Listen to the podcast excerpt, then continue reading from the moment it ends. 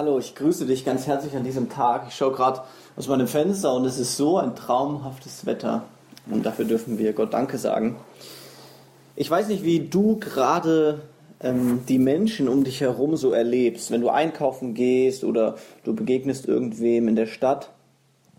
Mir ist es jetzt schon öfters passiert, wenn ich einkaufen war im Supermarkt, dass ich erlebt habe, wie böse Menschen waren zueinander, ja, wie gemeine Worte sie sich gesagt haben, wie Kunden echt aufgebracht gegen Kassierer geschimpft haben, äh, wann endlich eine neue Kasse aufmacht, wann es endlich wieder äh, Klopapier zu kaufen gibt und so weiter. Aber echt in einem Ton, der wirklich angespannt und böse war.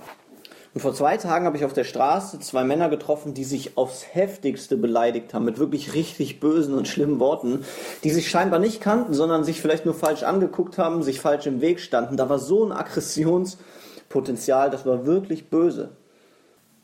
Ich weiß nicht, ob du das gerade auch so wahrnimmst, dass aufgrund dieser Corona-Krise alle sind ein bisschen unsicher, ein bisschen isolierter, irgendwie Bosheit entsteht. Ich möchte heute mit dir Psalm 12 anschauen, wo es genau darum geht. Ja, im letzten Vers, im Psalm 12, Vers 9 heißt es, die Bosheit unter den Menschen nimmt zu. Das ist ein Psalm von David, aber ich finde, er passt auch heute auf die Situation und ich möchte ihn dir zu Beginn vorlesen. Psalm 12 von David. Hilf doch Herr, denn es gibt keinen mehr, der zu dir hält und alle treuen Menschen sind verschwunden. Jeder belügt jeden. Mit ihren Worten schmeicheln sie, aber im Herzen spielen sie ein falsches Spiel. Soll daher doch alle diese Heuchler hinwegfegen, diese Leute, die großspurig daherreden und sagen, mit der Macht unserer Worte setzen wir uns durch, niemand kommt gegen uns an, mit unseren Reden können wir alles erreichen. Der Herr spricht, die Schwachen werden misshandelt und die Armen können nur noch seufzen. Darum werde ich mich jetzt erheben und denen Rettung bringen, die bedrängt werden. Alle Worte des Herrn sind rein Sie sind wie Silber, das im Schmelzofen geläutert und siebenmal gereinigt wurde. Du, Herr, wirst die Schwachen schützen.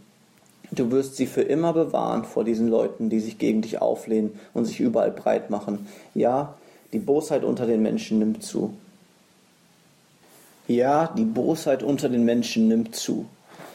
Vielleicht erlebst du das, wenn du die Nachrichten schaust, wenn du mit deinen Nachbarn redest, du beobachtest die Situation auf der Straße, im Supermarkt und du kannst tatsächlich auch wie David sagen, ja, das stimmt, die Bosheit unter den Menschen nimmt zu. Und vielleicht macht dir das sogar Angst. Vielleicht denkst du, boah, ist es nicht gefährlich, irgendwie draußen unterwegs zu sein? Ist es nicht gefährlich, irgendwie Menschen zu begegnen? Dann will ich dir diesen Vers 8 zusprechen. Dein Herr wird dich schützen er wird dich für immer bewahren vor diesen Leuten, die sich gegen dich auflehnen und die sich überall breit machen. Du brauchst dich nicht zu fürchten, weil dein Gott bei dir ist. Egal wie falsch, egal wie böse diese Welt und Menschen werden, dein Gott ist gut und treu, er bewahrt dich und er behütet dich. Und falls du dich trotzdem bedrückt fühlst und dich vielleicht sogar fürchtest, dann möchte ich dir noch einen Vers zusprechen aus Psalm 42, den Vers 12 den du über dein Leben heute beten darfst.